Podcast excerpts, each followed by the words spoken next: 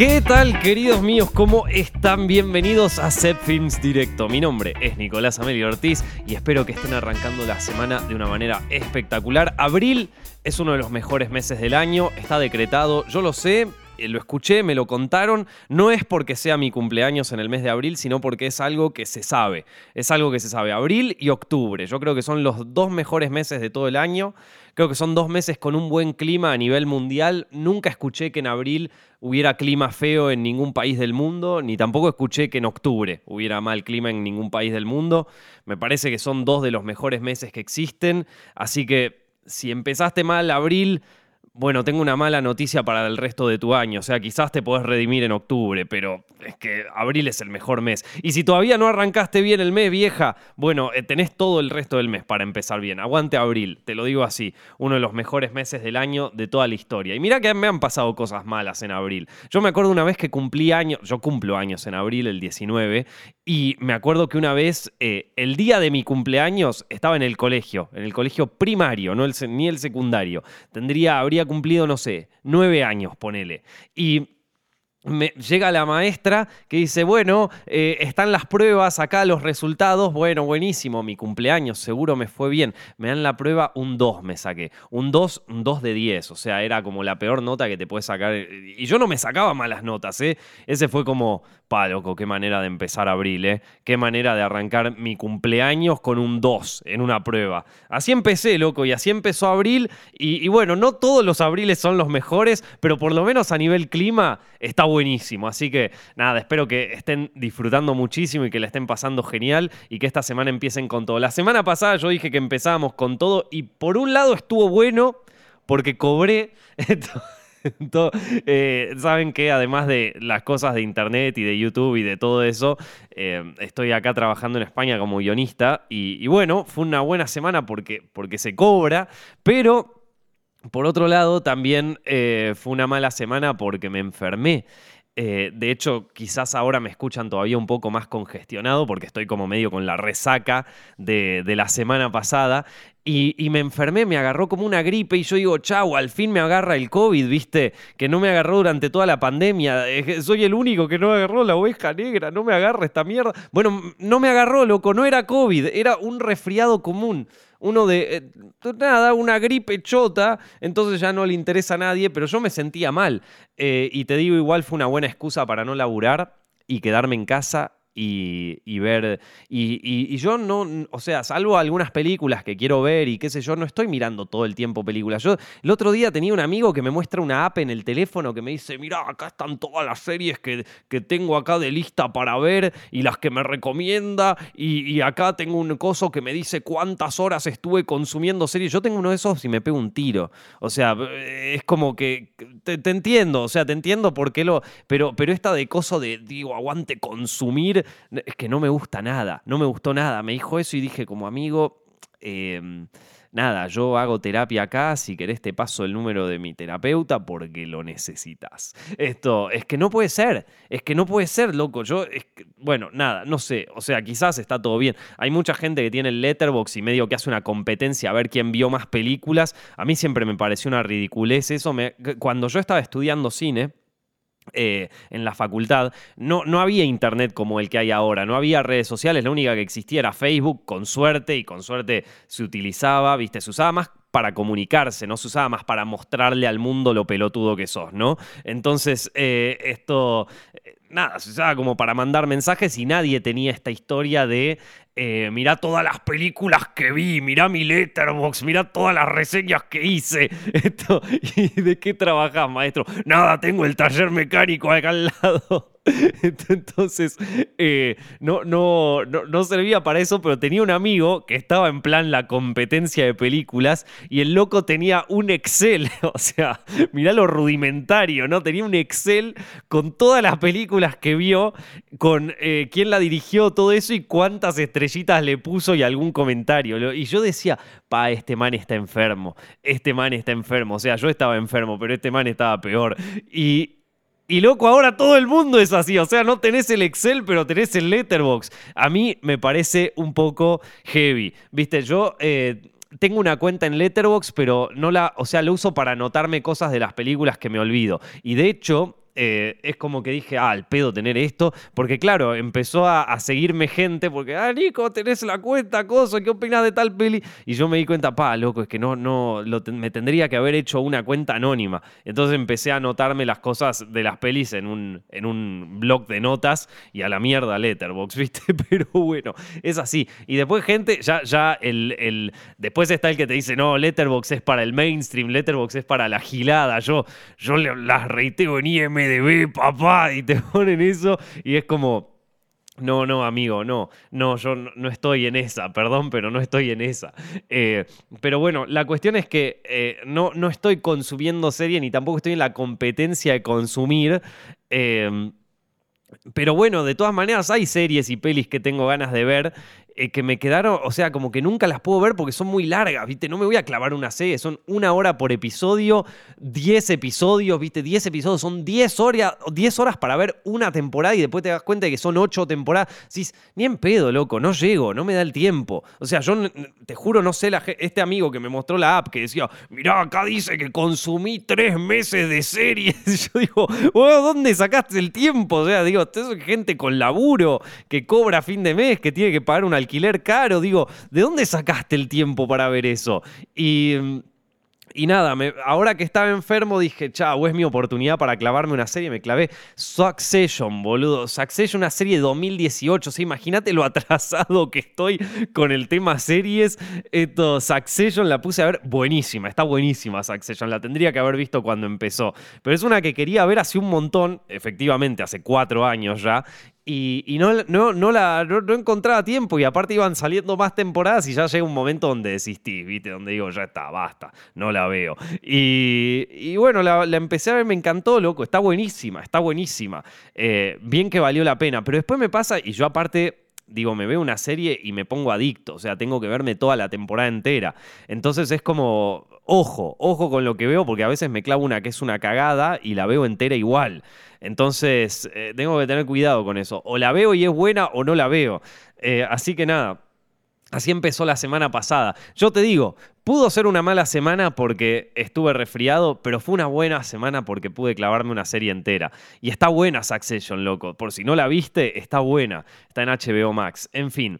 Em, bueno, esta semana también... Ah, una cosa importante, una, un update de este podcast. Lo quiero hacer más de comunidad, ¿viste? De tener como es más chiquito, viste, en Zepfilms, nada, son millones de suscriptores, es imposible leer todos los mensajes, es coso, pero acá somos una comunidad más chiquita y yo creo que es una comunidad distinta a la que tenemos en Zepfilms, un poco más de nicho, eh, un poco más adulta quizás, y siempre que, hago, o sea, que, acepto preguntas para responder acá en el podcast y todo, lo hago por Instagram, que es la única red social que tengo.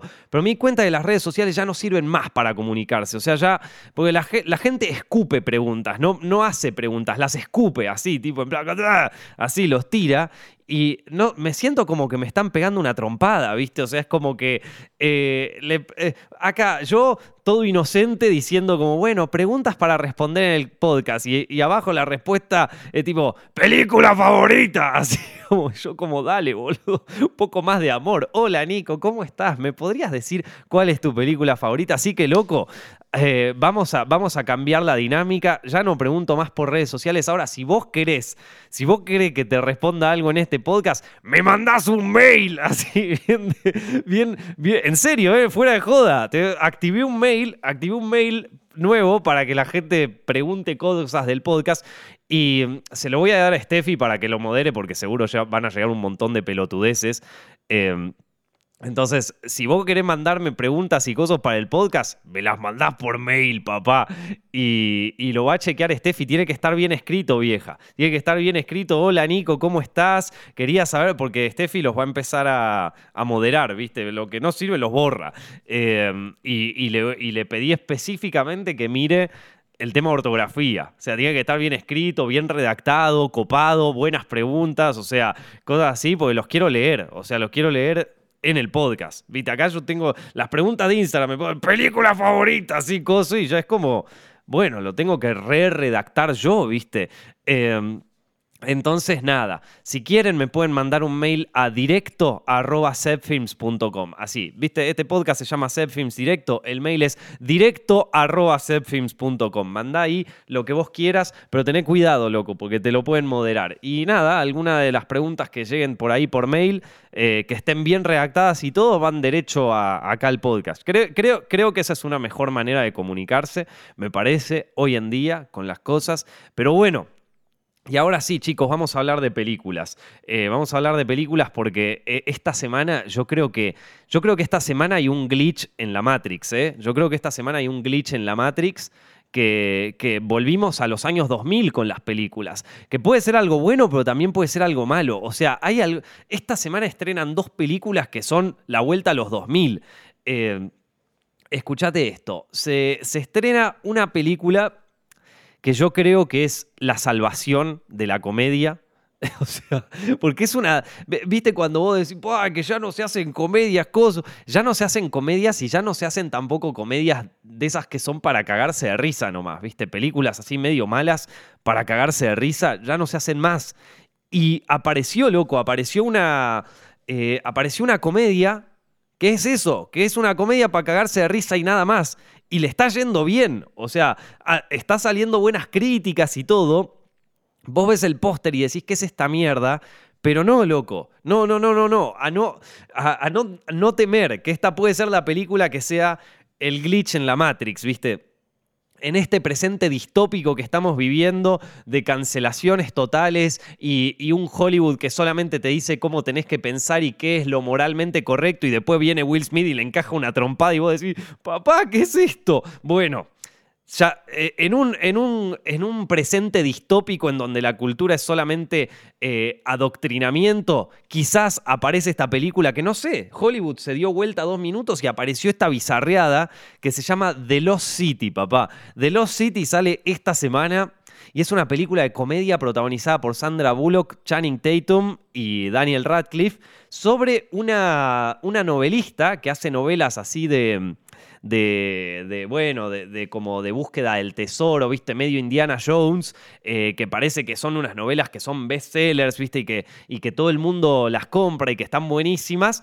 Eh, pero claro, ella, eh, nada, tiene su vida como novelista y así, y tiene a Channing Tatum, que es como el modelo de las tapas de estas, de estas novelas, que, nada, que es como una especie de, de Gil que, que que nada, que se ve muy bien y que todo, pero que no, tiene nada de aventurero ni nada. Y bueno, aparece este Daniel Radcliffe que le dice a, Sandra Bullock, che, tenés que venir a la selva porque, porque parece que hay algo de tus novelas que es real y que qué sé yo, y la mina tiene que ir a la, a, la selva con Channing Tatum a resolver un misterio que no sé qué. Bueno, vos ves el tráiler y es la típica, no, es la típica película de los, no, de los 2000 a lo Ben Stiller. ¿Se acuerdan esas pelis de Ben Stiller que salían las con, Jack Black tipo Tropic Thunder o, las de Will Ferrell o Zoolander? ¿Se acuerdan? Zoolander es un peliculón, loco. Zoolander es una película del 2001, pero es una película adelantada en el tiempo y, o sea, es una peli que no estaba hecha para nosotros. Una película que estaba, una comedia que está muy por encima de, de la media, ¿viste? Bueno,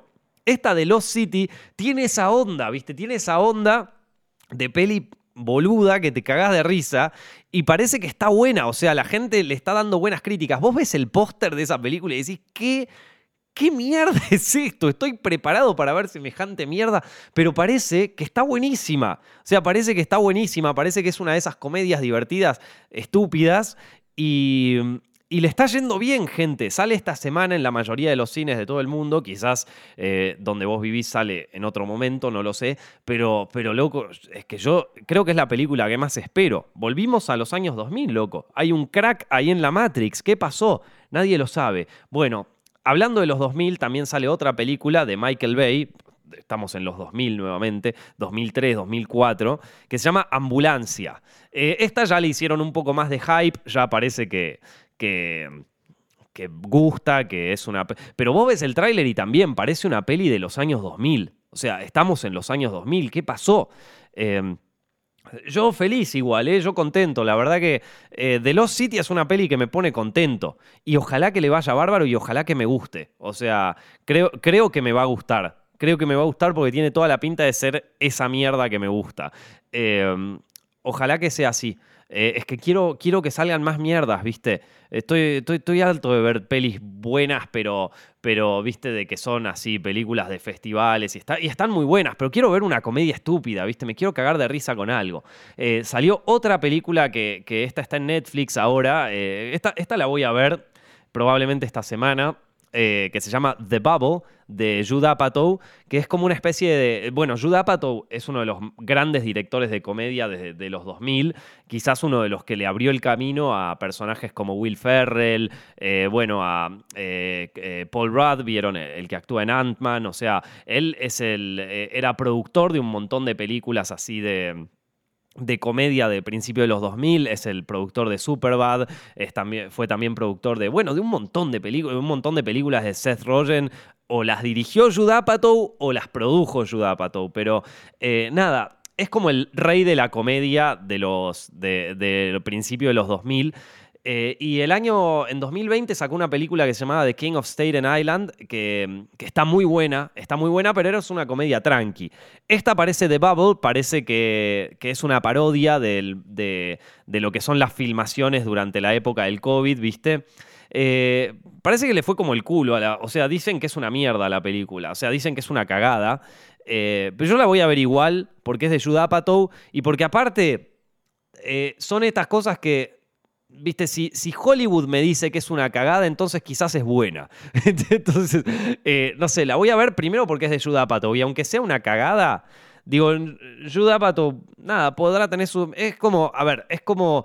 Hay grandes productores y grandes directores alrededor de la historia del cine. Digo, por ejemplo, agarramos a alguien como Alfred Hitchcock, ¿viste? Y Alfred Hitchcock también tiene sus películas que fueron medio una cagada. Por ejemplo, Marnie. Si vos ves Marnie, o sea, Perdón, ¿no? Perdón si hay un fan de Marnie por ahí. Pero Marnie es, es la, el, gran fallo de Hitchcock. O sea, ¿qué te pasó ahí? Hitchcock ya, ya tenía una carrera recontra instalada, ya era uno de los directores más importantes de toda la historia del cine. Y te hace una peli como Marnie, que yo digo, ¿qué es esta peli? ¿Viste? Y bueno, capaz que hay alguien ahí que me dice, no, loco, Marnie, la mejor película de Hitchcock. pero Marnie, digo, aparte nadie la conoce, Marnie. O sea, tenés que. Un día decís, tipo, me quiero clavar la filmografía de Hitchcock y, te clavas Marnie, ¿viste? Y Marnie no, no es una buena peli. Eh, pero, de todas maneras, está bueno ver Marnie. Porque no será la mejor peli de Hitchcock, pero es una buena peli. Bueno, está bien. Judah Apatow también tiene películas en su repertorio que no fueron muy buenas y también produjo algunas pelis que no estaban muy buenas, pero en general, digamos que hace buenas películas. Así que yo de Bubble, por más de que sea una cagada, por más de que IMDB me diga que es una mierda, que Rotten Tomatoes me dice que es una cagada, que el Hollywood adoctrinador me diga que esto no es lo que hay que ver, yo la voy a ver igual, loco, porque capaz me gusta. Eh, aparte, nada, está, está en Netflix, la digo, podés prender la tele y la tenés ahí, ¿viste? Así que la voy a ver. Bueno, estas son tres películas así que me, me evocaron que de repente en una, en una misma semana estamos en los años 2000. The Bubble de Judah Apatow, una película de comedia de Judah Apatow, o sea, los 2000. The Lost City, una es, es, un Zoolander de ahora, un Tropic Thunder de ahora, eh, los 2000. Y te digo, mira, estoy contento de que en esta comedia, y mil perdón por lo que voy a decir, pero ya me harté de La Roca. O sea, La Roca en toda la. ¿Viste? La Roca estuvo en. En Jumanji, estuvo en otra peli más que se llama eh, Jungle Cruise, ¿viste? Y todo bien con La Roca, pero ya me tenía un poco las bolas llenas La Roca. Así que menos mal que no aparece en esta película. perdón, ¿eh? O sea, estoy como un poco saturado de La Roca. Eh, es así, ¿qué te puedo decir? Estoy un poco saturado de La Roca. Eh, ya es como que no, no, no es que no me guste, o sea, me parece un tipo que es súper carismático y probablemente en este momento sea la persona más carismática de Estados Unidos, pero, pero estoy un poco saturado de la roca. Y digo como, eh, no, no, a ver, si no aparece durante un tiempo la roca, y después vuelve a aparecer. Me parece eso, que capaz necesito un tiempo de no aparecer tanto. ¿Viste? Perdón, la roca. Así le decía, hola, la roca, ¿cómo estás? lo saludaba así, ¿cómo estás, la roca? Eh, ni siquiera le decía roca, ¿cómo estás, la roca? Dwayne The Rock Johnson, así se llama. Pero bueno, eh, nada, en The Lost City no está. Eh, hay un cameo de Brad Pitt en Los City. No, es que esa peli tiene que estar buenísima, loco. Estoy, eh, creo que es la peli que más espero de esta semana. Estrena el 13 de abril. No, no sé ni siquiera si es esta semana, creo que es la próxima. Pero bueno, no importa. Eh, la espero con una con una ansiedad que ni te cuento. No, quizás es una mierda, ¿eh? Quizás es una cagada grande como una casa. Pero bueno, ya lo veremos la semana que viene cuando salga.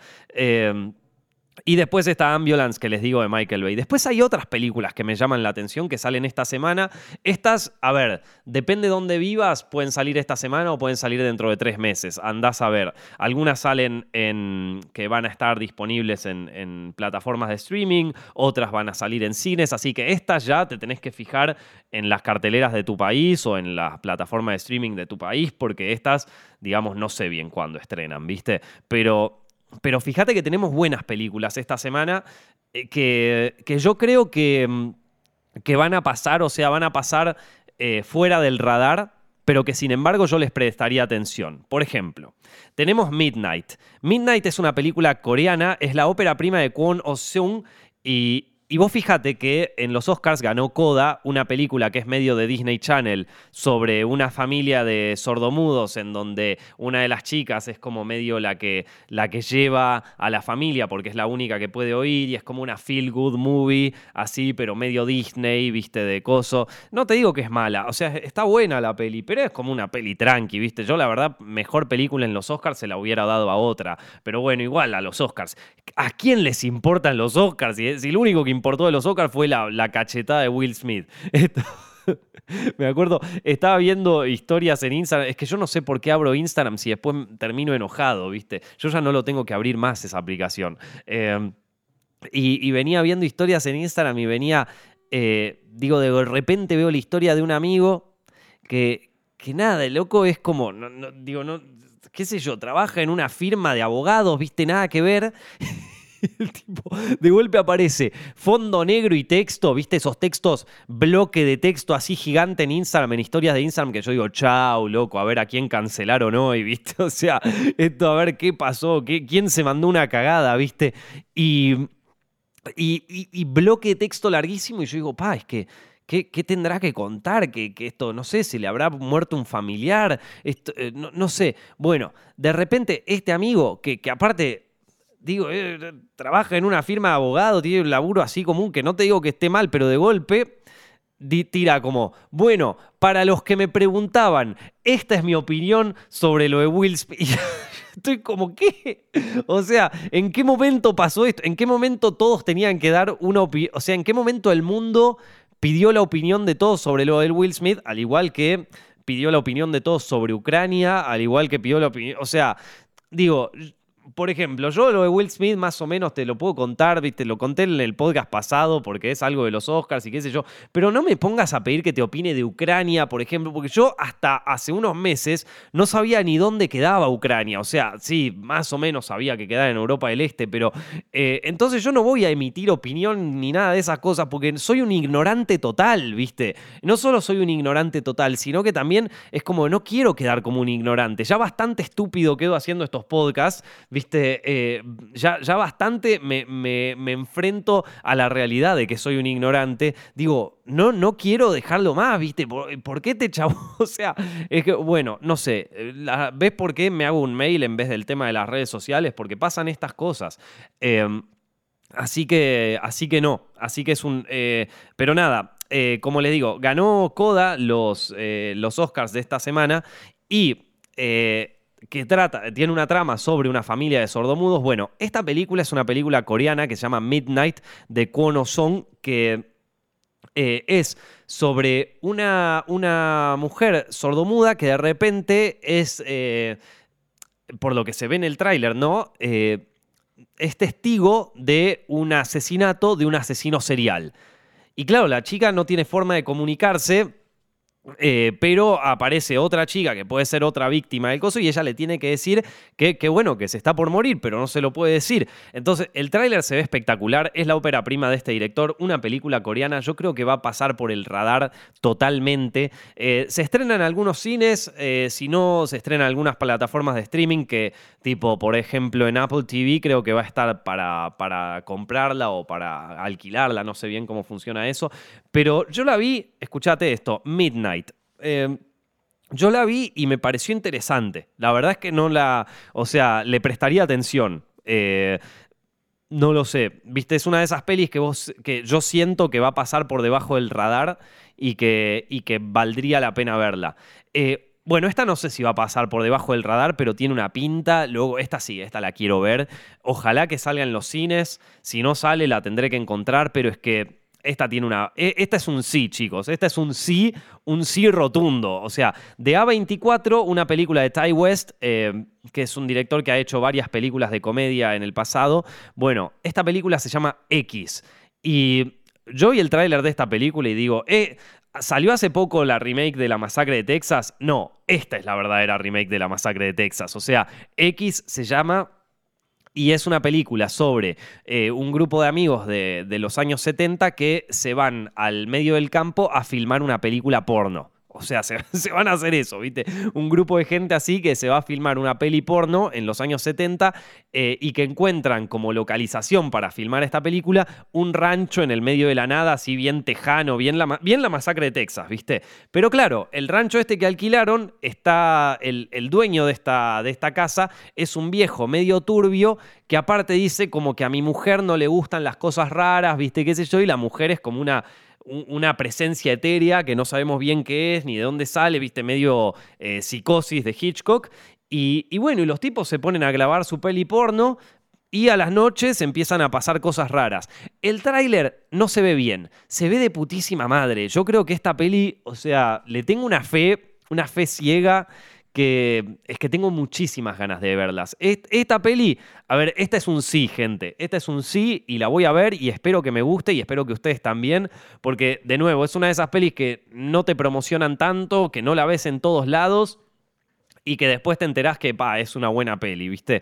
Ojalá lo sea. Eh, por el tráiler nomás, X, miren el tráiler, loco. Miren el tráiler y me lo dirán ustedes. X, gran película. Así como, así como, o sea, es la letra, la letra X, X, así, corta, eh, de A24. No, no, no, eh, bueno, la productora de A24, el director es Ty West. Se ve muy bien, gente, se ve muy bien. Bueno, una peli que a ver, eh, el año pasado estuvo en el Festival de Cannes, es de Andrea Arnold, que la mayoría la debe conocer porque es la showrunner de Big Little Lies, pero también hizo otras películas. Esta película se llama Vaca y tuvo, tuvo muy buenas críticas. Tiene, es como un documental sobre eso, sobre la vida de una vaca.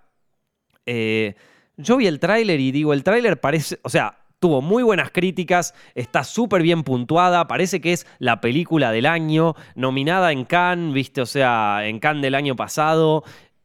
Vos ves el tráiler y es eso, es un documental sobre una vaca y sus años en un rancho donde vive y donde, no sé, a mí yo la vi y primero, parece una parodia de estas películas. O sea, vos ves el tráiler y parece una parodia. ¿Viste? Cuando eh, parece una parodia del cine documental independiente. Pero no, es lo que ves. Es una película sobre una vaca y que va recorriendo la vida de esta vaca y, y va mirando lo que ella mira. Pero aparte es gracioso porque en un momento hay unos fuegos artificiales que no sé de qué serán, ¿viste? Y la vaca está mirando los fuegos artificiales.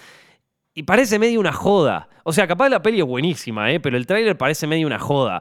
Eh, y también nada, tiene esto de peli así de, de- concientización, que a mí ya me tiene medio podrido, ya estoy medio harto de eso, ¿viste? De concientización. O sea, no sé, yo estoy juzgando mucho por el tráiler. Todas estas películas, por cierto, las estoy juzgando por el tráiler. Esto quizás es buenísima, quizás la veo y está buenísima. Pero tiene esta cosa medio de concientización animal, ¿viste? ¿Qué sé yo? Tenés un plano de la vaca eh, mirando y, vos ves que... y aparte... Hay, hay un truco con las vacas. Yo te lo digo porque lo sé. No seré un experto en vacas, pero, pero te voy a decir una cosa. Si vos ves una vaca, eh, hay, hay que. cua- Cuando, o sea, si alguna vez viste una vaca o si estuviste cerca de una vaca, las vacas tienen, tienen malos perfiles. eh, si las vas a filmar o si les vas a sacar fotos. Si vos le sacás una foto de costado a una vaca, parece el ser más estúpido del planeta. O sea, vos mirás una vaca y te da bronca mirarla de costado.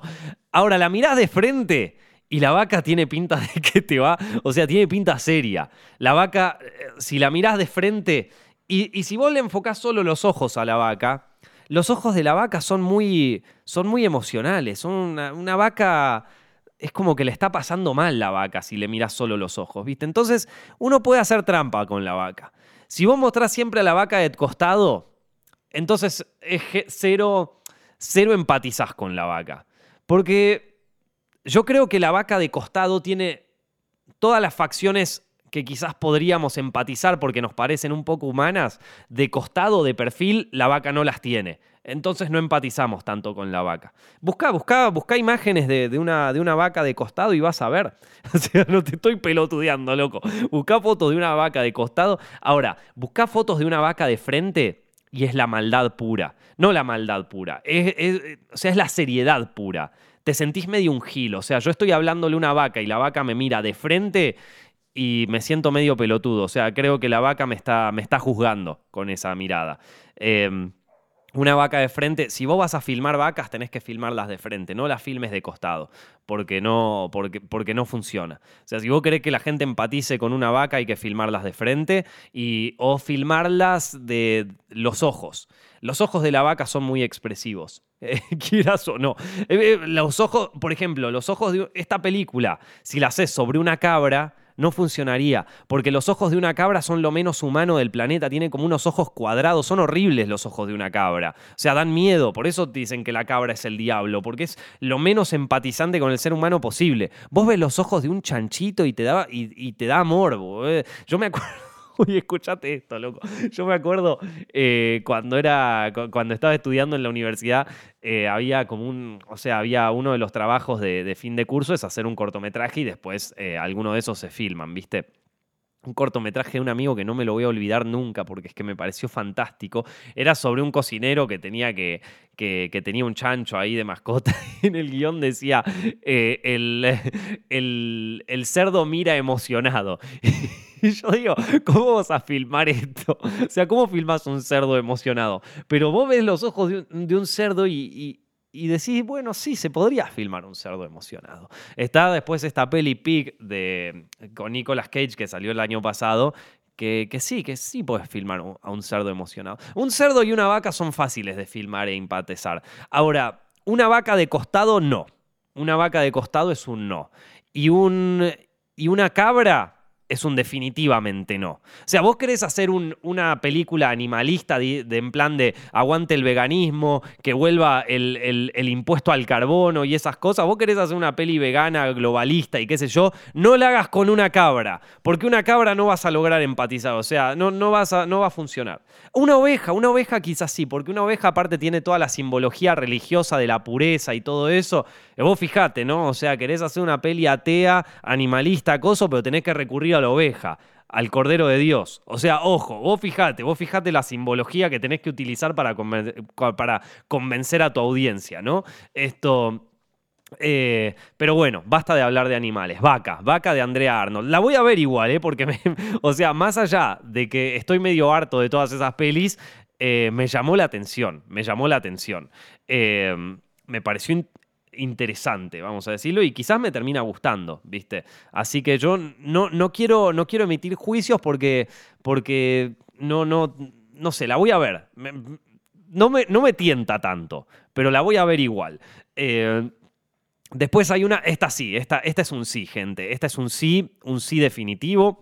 Se llama You Won't Be Alone. Esta también es una de esas películas que yo la veo y digo, pa, es que esta peli ¿Cómo la vas a encontrar si no te la cuento yo, maestro? O sea, porque es una peli que estuvo en Sundance y que ahora se va a estrenar en algunos cines, eh, quizás esté también en algunas plataformas. Es una película de Macedonia.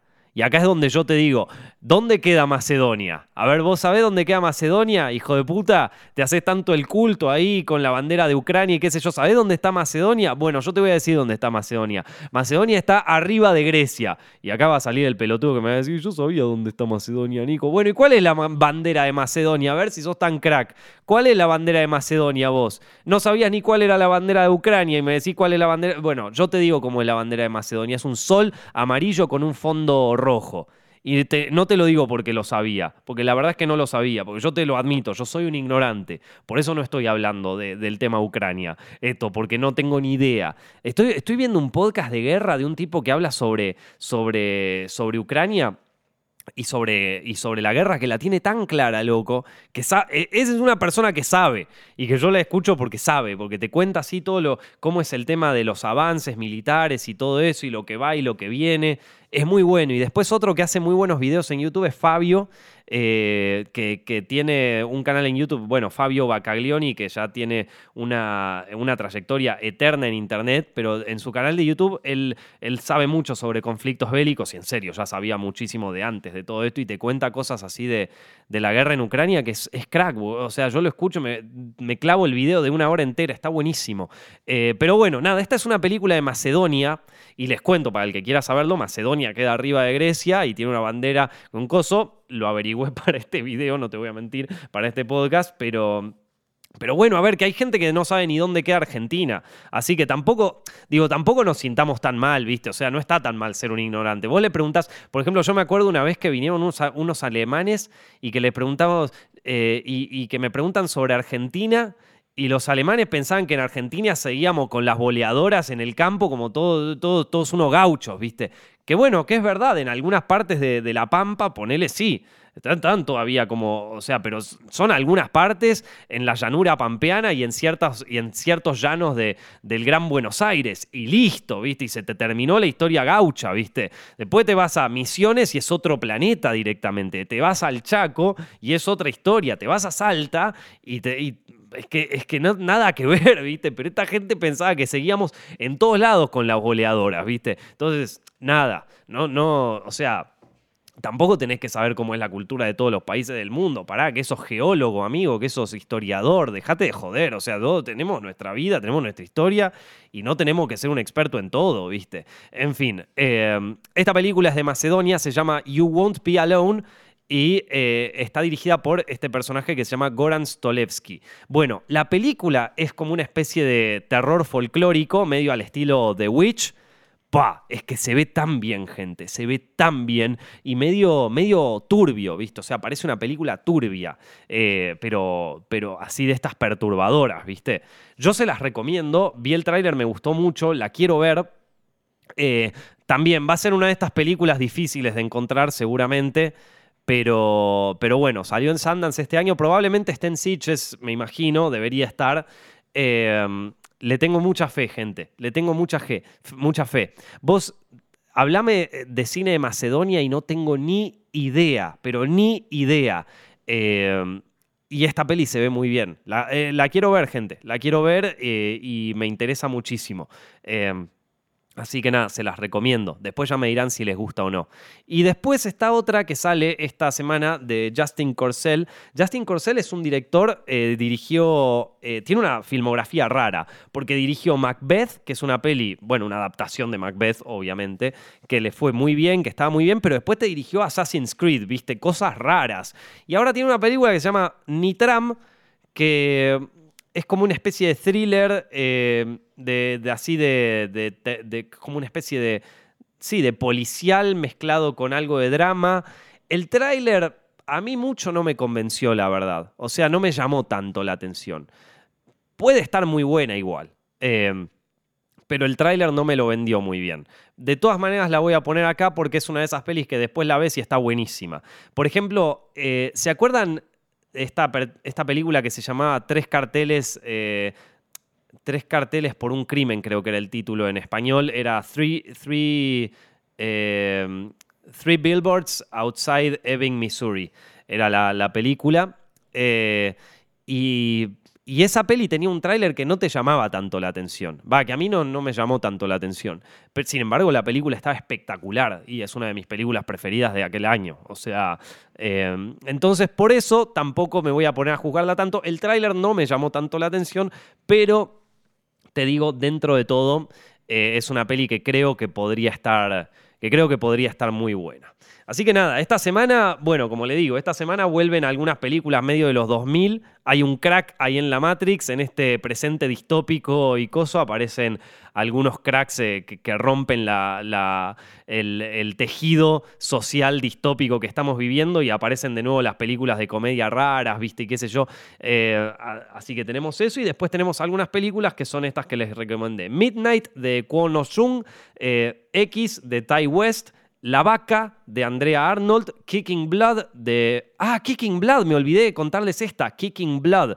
Kicking Blood, Kicking Blood de Blaine Tourier eh, es un director eh, nórdico que hace una película de vampiros que parece que es una película de vampiros, pero después es medio como un drama así romántico entre vampiros. Eh, una especie de Twilight, pero nórdico, como medio romance íntimo, ¿sí? de conflicto íntimo interno. El tráiler me pareció muy raro, me pareció muy raro, es como que estaba viendo el tráiler y digo, ¿qué mierda es esto?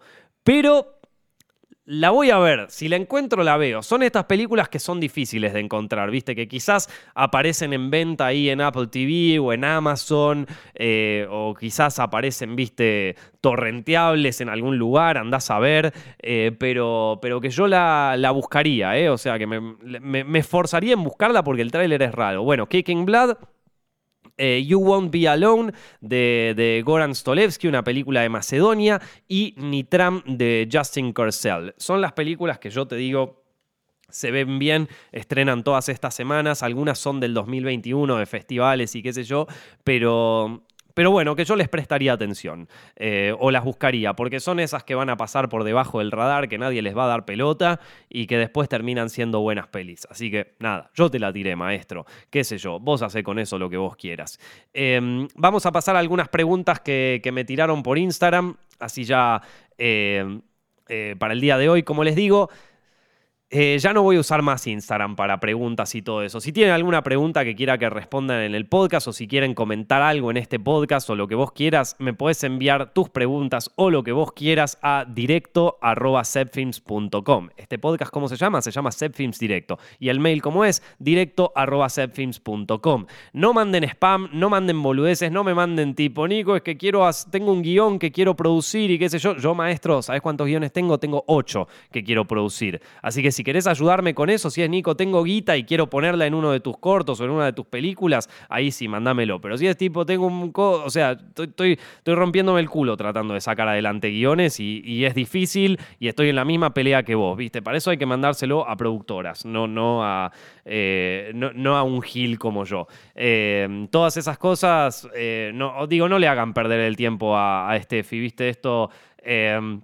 Nada de spam, de che, Nico, mirá mi canal de YouTube o qué sé yo. Si tienen algo para recomendarme en YouTube o cosas así, encantado de verlo pero no, no convirtamos esto en una mierda, porque justamente me voy de. Me dejo, dejo las preguntas de Instagram para buscar algo un poco más grande. Y mándenmelo bien redactado, gente. Mándenmelo bien redactado. Quiero uno sin errores de ortografía, cosas así bien escritas, o sea, bien redactadas. Eh, ¿Cómo estás, Nico? Si quieren pueden putearme, eh, pero me tienen que putear bien. O sea, sos.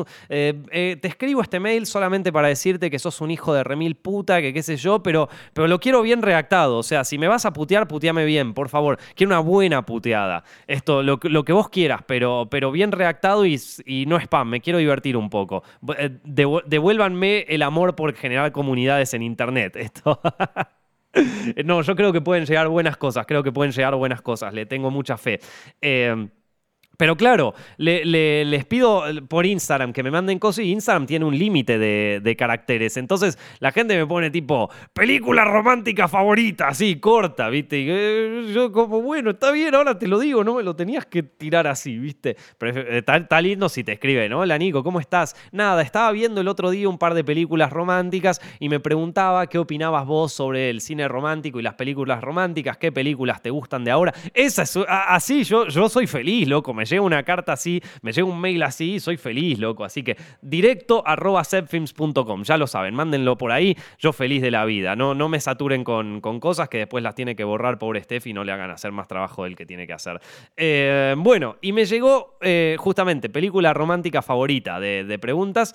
Eh, y me gustó la pregunta porque yo no soy tanto de mirar películas románticas, no, no me gustan tanto, pero pero la verdad es que tengo algunas que me gustan mucho. Te voy a tirar algunas que son de esta, de esta última década para, para no irnos demasiado lejos. Eh, pero por ejemplo, a mí me gusta mucho Call Me By Your Name. ¡Uh, loco! ¿Cómo te va a gustar esa mierda? No, sí, loco, a mí me gusta mucho Call Me By Your Name.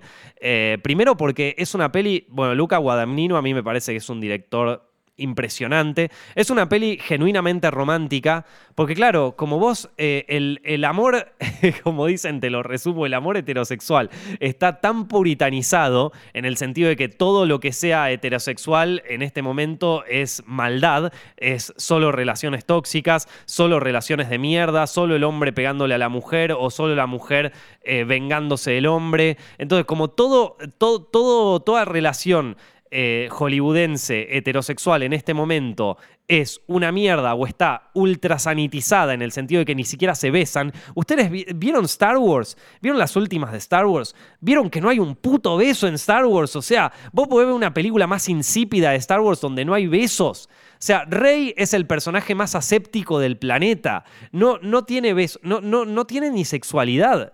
O sea, vos acordate, hay una escena en Star Wars, no me acuerdo si era El Imperio contraataca o Una Nueva Esperanza, que se tienen que escapar con la Falcon, están Leia y Han a las puteadas, ¿viste? Leia le está diciendo como vos sos un imbécil, esto Han le está diciendo vos no sabés nada, ¿viste? Están a las puteadas los dos y de repente aparece un monstruo y se los lleva puestos y, tienen que escapar y toda la adrenalina del mundo y de repente se escapan del, del monstruo y, y claro, en vez de decir, uy puta, nos escapamos, bueno, arreglar la nave, qué sé yo, va han y la, y la así, córtate la tiro, la empotra Leia contra la, contra la, contra la Millennium Falcon y a la mierda, si, si, había unos botones ahí que no había que apretar, que se jodan. Yo la tiro a la princesa acá y tenés a Harrison Ford y a eh, ¿Cómo se llamaba la, princesa Leia, puta? Eh, esto, bueno, nada. Eh, los tenés a los dos. Ay, ¿cómo se llamaba?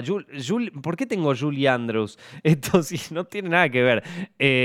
esto, Carrie Fisher, así era, ese era el nombre, perdón.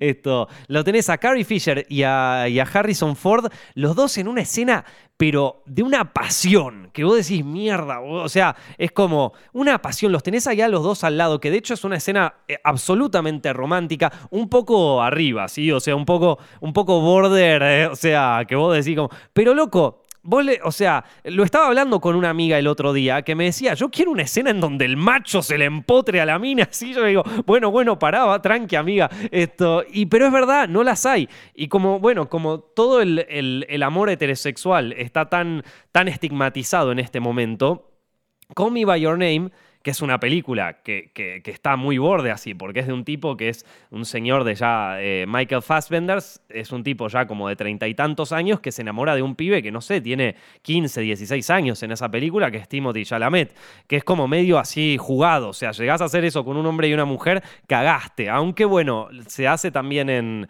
en Licorice Pizza. Bueno, Licorice Pizza es una peli que reivindica un poco el amor heterosexual ahí, esto.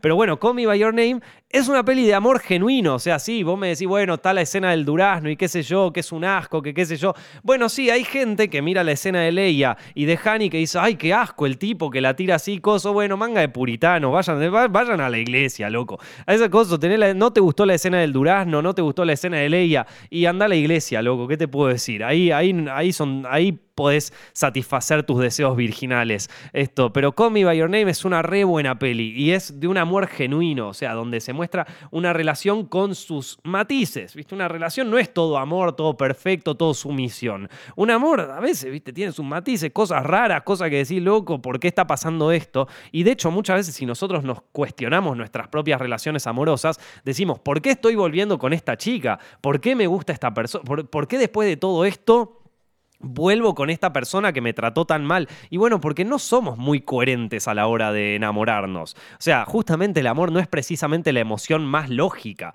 Esto, pero bueno, eh, a, mí me encanta Call Me By Your Name. La recomiendo muchísimo y aparte tiene una estética muy Eric Romer, muy años 60, Novel Bag, no sé, es como que está muy buena esa peli. Está muy buena, está muy bien filmada. Luca Guadagnino también fue el director de Suspiria, la remake, que me parece una fantasía, me encanta. Así que películas románticas, Call Me By Your Name. La La Land, buenísima.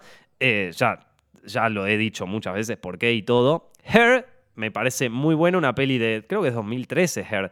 Eh, ¿Se acuerdan que es con Joaquín Phoenix, que se enamora de una, de una inteligencia artificial que, le habla ahí por el teléfono? Bueno, que ya no estamos muy lejos de eso. Eh, que está interpretada por Scarlett Johansson. Buena peli, Her, me gustó mucho. Una peli así muy tranqui también, Her. O sea, como, sí, bueno, medio heavy el final, no es tan tranqui, pero... no, el final no es tan tranqui. Pero la peli en sí es como, nada, maneja un tono así tranqui, no se va ni demasiado arriba ni demasiado abajo.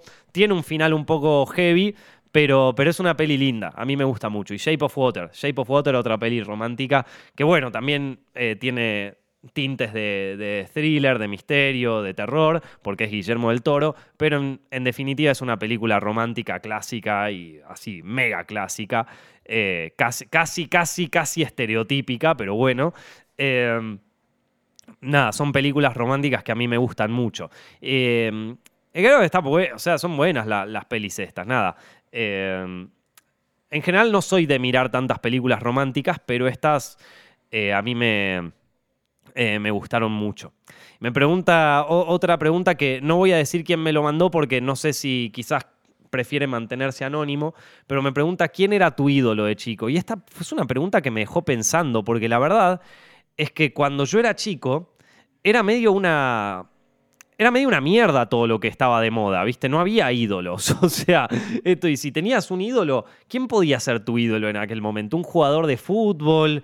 ¿Viste? alguien de la tele, pero ¿quién estaba en la tele? Tinelli, Ricardo Ford podía ser tu ídolo, pero en aquel momento quiero que sepan todos que Ricardo Ford era un ser detestado por el público. O sea, cuando se hablaba de Ricardo Ford se hablaba de alguien horrendo. O sea, nadie, nadie era fan de Ricardo Ford en, en, aquel momento. Toda la gente que ahora dice, bueno, el comandante, qué sé yo, es como porque es un mito de Internet. Pero en aquella época todos detestaban a Ricardo Ford y o sea, si viene alguien que tenga mi edad, que me diga, no, Nico, yo lo bancaba a Ricardo Ford, a ver, mostrame los, recibos, loco, mostrame los papeles, porque no te creo. Nadie lo bancaba a Ricardo Ford. Esto, Ricardo Ford era una figura odiada en ese momento. No había nadie que tuviera de ídolo a Ricardo Ford. Esto, y yo creo que si hoy saliera una figura como Ricardo Ford, sería canceladísima, pero canceladísima. Esto. Eh, Hoy en día Ricardo Ford está, es un ser reivindicado, es una persona que, no solamente es reivindicada, sino que es una persona idolatrada por muchos, pero en aquel momento no era. Entonces no, no había muchos ídolos en, cuando yo era chico. Eh, yo medio que odiaba un poco mi época. Era el típico de hoy nací en la época equivocada. Ese pelotudo, ese era yo. Esto. Bueno, para el que me quiere putear, yo por lo menos lo admito, loco. Yo, era un pelotudo en aquella época y hoy también. Pero, pero bueno, eh, viste, eh, algunas cosas las hago bien. Eh, entonces, viste, hay que aprovechar esas cosas. entonces, no sé, si... Quizás tenía alguna gente, y tampoco tenía ídolos, o sea, no, no sé por qué.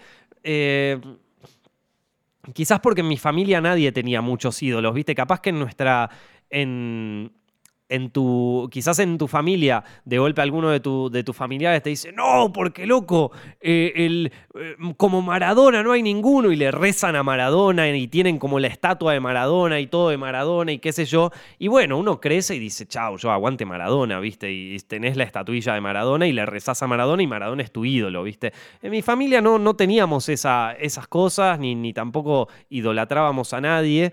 Eh, y no, no sé, nunca tuve eso, ¿viste? Capaz te puedo decir que me gustaban bandas de, de rock de los 80 porque era lo que escuchaba en aquel momento, qué sé yo, ACDC, ponele, que era algo que yo escuchaba en, aquel momento, qué sé yo, Bon Scott, ponele, el cantante de ACDC de la primera época. Eh, pero, pero ni siquiera, tampoco es que no tenía pósters de ACDC en mi cuarto, ¿viste? No, no sé. O sea, ¿qué, quién era el ídolo de alguien? No, no lo sé. O sea, no, no, no sabría decirte.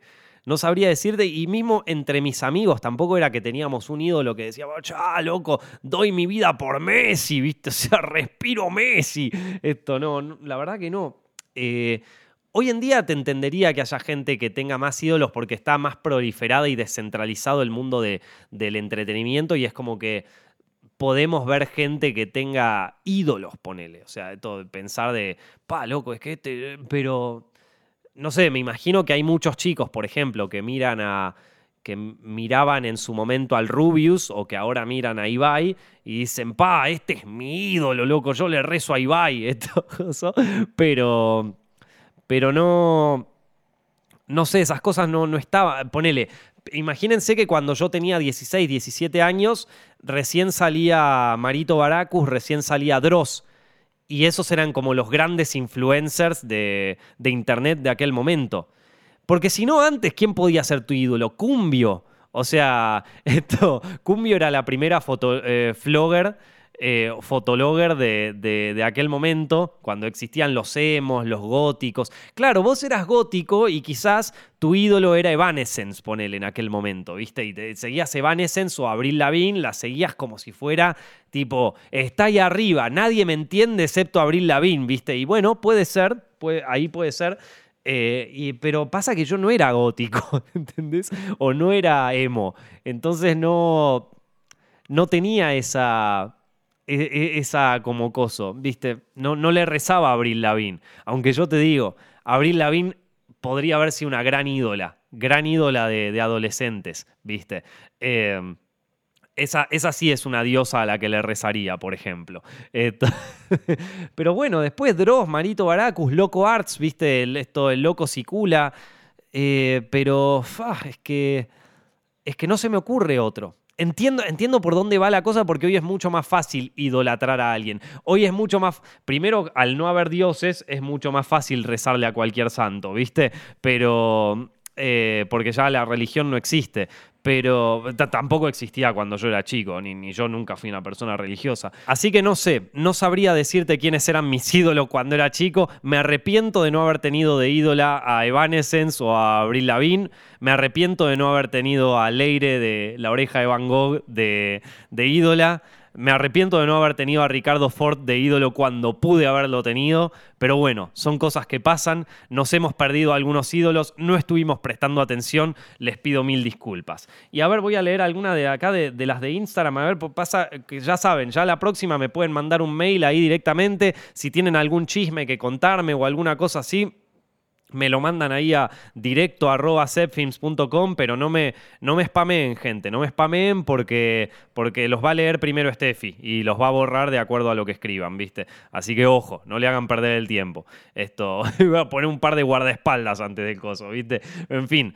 Eh, a ver, no, no, porque así como llegan muy buenas preguntas acá en Instagram, es como que a veces hay que filtrar, a veces hay que filtrar. Eh, así que... Eh, Ah, mira, por ejemplo, este me dice ya consejo, consejo laboral de cine. Un estudiante de cine que no voy a revelar su identidad porque quizás quiere que, que lo mantenga anónimo, pero eh, un estudiante de cine que me pregunta, consejo a nivel laboral que te hubiese gustado que te den hace 10 o 15 años. Esta es una buena pregunta que me hubiera gustado recibirla por mail porque quizás me escribía, hola Nico, ¿cómo estás? Soy un estudiante de cine en Colombia. Estoy empezando la carrera y la verdad me siento un poco eh, perdido. Eh, ¿me, podrías dar un consejo que no te dieron o que te gustaría que te hubieran dado hace 10 o 15 años? Es una repregunta, loco, está buenísima, pero como Instagram tiene límite de caracteres, no se puede. Así que ya saben, directo arroba Voy a estar leyendo esos mails eh, y, los, espero con muchas ansias para responder acá en, el podcast. Pero en fin, eh, un, consejo que, sí, mira, te voy a dar uno. Eh, o sea, no, no, sé cómo formularlo, pero hay una cosa que a mí me pasaba mucho cuando recién empecé mi carrera, cuando tenía 20, que es que me sentía una ansiedad tremenda por eh, construir una carrera o por hacer cosas, ¿viste? Sentía que no bien empezaba mi carrera, eh, era un reloj, una cuenta regresiva, y que cuando llegaba a los 30 se me terminaba la joda, ¿viste? O sea, se terminaba la joda, si no hice nada hasta acá. No sé si a algunos les pasará esto. Eh, a mí me pasó y considero que fue algo que en algún punto me motivó para hacer todas las cosas que hice, pero también fue algo muy dañino para mi salud mental, en el sentido de que me, presioné con una ansiedad que no era necesaria. Bueno, yo te digo, eh, si está bueno motivarse a hacer cosas, si está bueno estar motivado a hacer, eh, o sea, no solamente a, consumir, o sea, a ver películas, a ver cosas, a verse, sino, ¿sabes qué, loco? Tengo ganas de hacer un corto, hacete un corto, aunque no tengas las mejores cámaras, no tengas, o sea, está bueno motivarse a hacer cosas. Hacer cosas te hace una persona activa y no reactiva, que es como el sistema te quiere tener, ¿no? O sea, un esclavo que solamente reacciona a las cosas que, se, que les tira el mundo, ¿viste? Em, o sea que mantenerse activo está buenísimo. Ahora, lo de la presión de que se te termina el tiempo, de que si no haces tu primera película a los 20 años no vas a lograr nada, que esto... No, olvídate. Eh, yo ya tengo 30 y te digo, estoy súper tranqui. Eh, hay muchos proyectos que tengo ganas de hacer, pero me acabo de. O sea, me doy cuenta de que a los 30 no se te acabó el tiempo, maestro. A los 30 todavía te, yo me siento con la misma energía que tenía a los 20 y encima ahora tengo guita, boludo, está buenísimo. O sea, esto es como que tengo mucho más potencial. Entonces, eh, sí, estoy muy contento de haber hecho todas las cosas que hice a los 20. Yo a los 19 dirigí mi primera película, que está bien, vos podés decir es una mierda y qué sé yo, pero ¿sabes qué, loco? Lo hice. ¿Vos lo hiciste? No sé. Esto, entonces... Eh, esto, eh, o sea, estoy muy contento de haber hecho todo esto, pero siendo que hoy por hoy tengo muchísimo potencial para hacer otras cosas y encima tengo los medios para hacerlo, tengo los contactos, un montón de cosas que no tenía antes, ¿viste? Y creo que eso es una, eh, una cosa que yo antes hubiera pensado, no, a los 30 ya estás, si no hiciste ninguna peli, cosa, retirate, maestro. Y no, no creo que es así. Hoy por hoy no creo que es así, me parece que, que todo, todo va llegando a su debido tiempo, eh, no hay que estar apurado para nada, no hay que crecer con esta constante ansiedad de coso y a veces, viste, yo me frustraba mucho cuando un corto o una peli mía no estaba en festivales de cine y qué sé yo, y, y bueno, tarde o temprano llega, ¿viste? A mí me llegó un poco más tarde. Tengo amigos que entraron en festivales con su primer corto, su primera peli. Yo no, yo entré con el quinto cortometraje más o menos, que fue Virgen. Esto, pero, pero bueno, algunos nos llega más tarde, algunos coso, algunos, ¿viste? Y está todo bien. Y, y, te digo, recién ahora estoy empezando a, a, vender cosas más así grandes y qué sé yo, y me tomó 10 años de carrera, ¿viste? Entonces, eh, no... Si, si, pudiera darme ese consejo de tipo tranqui, loco, todo va llegando de a poco, esto es una carrera más de resistencia que, que de velocidad, ese para mí hubiera sido un consejo que a mí me hubiera ahorrado muchas ansiedades y quizás me hubiera ahorrado mucho dinero en terapia, ¿viste? Pero bueno, esa sería como mi recomendación. Chicos, si quieren hacer una pregunta para estos podcasts, la pueden hacer a directo Los voy a estar leyendo por allá. Les mando un abrazo muy, muy grande. Espero que hayan disfrutado del podcast de hoy. Nos estamos viendo en el próximo.